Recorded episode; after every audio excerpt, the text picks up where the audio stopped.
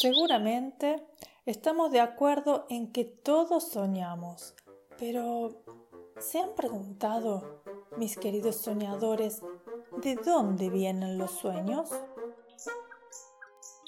Te doy la bienvenida a Cuentos para Tejer Sueños, un espacio de fantasía que nace cuando sale la luna y la noche nos invita a ir a dormir.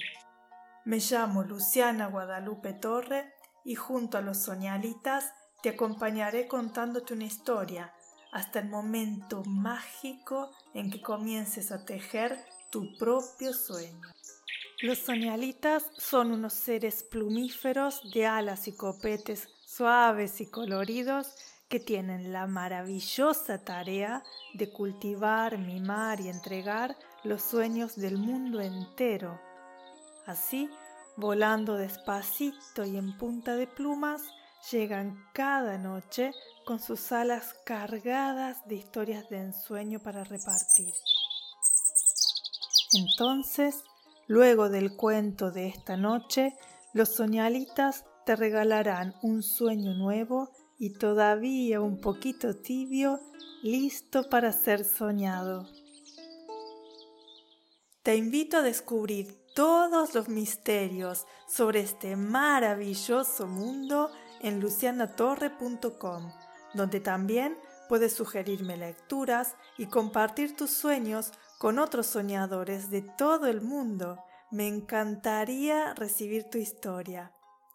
Escucha cuentos para tejer sueños en iTunes, iVoox, Spotify y Google. Suscríbete a la newsletter de lucianatorre.com para acceder libremente a todos los cuentos escritos de cada día. Te agradezco de todo corazón por dejar tu valoración de 5 estrellas en iTunes, por tus donaciones en iVoox y por dejar tu comentario sobre este podcast en la aplicación que utilices.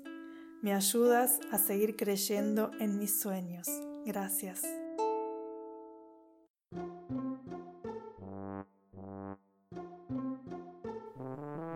Señoras y señores, altos y bajitos, pequeños y grandes soñadores de sueños y sueñitos, el cuento bajo el ala de esta noche es de Jaime Eduardo Castellanos Villalba se intitula El sol y la luna se van a casar.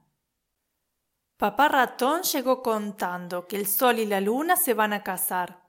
Mamá ratona dijo que ese matrimonio no duraría, porque separado el sol de la luna siempre estaría.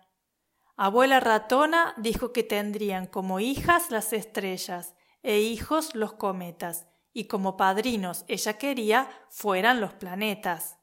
El ratoncito mayor dijo que todos estaban equivocados, porque el sol se casaría con una sola y la luna con un luno. El sol tendría hijos y tendría tantos que con noche no quedaría lugar alguno. Grillos, sapos, renacuajos, ranas y búhos no tendrían más noches para cantar, y por eso el ratoncito mediano se puso a llorar. Papá ratón llamó a la cordura, pues no había pareja para ellos, porque no se conocía ningún otro sol ni otra luna, quizás en otra galaxia, pero más de cien mil años esa búsqueda dura. Y para terminar esta querella, el ratoncito más pequeñito sueña con que la luna se enamore de una estrella y el sol de una flor bien bella. Los soñalitas y yo te saludamos con un gran batir de alas y nos vemos en los sueños.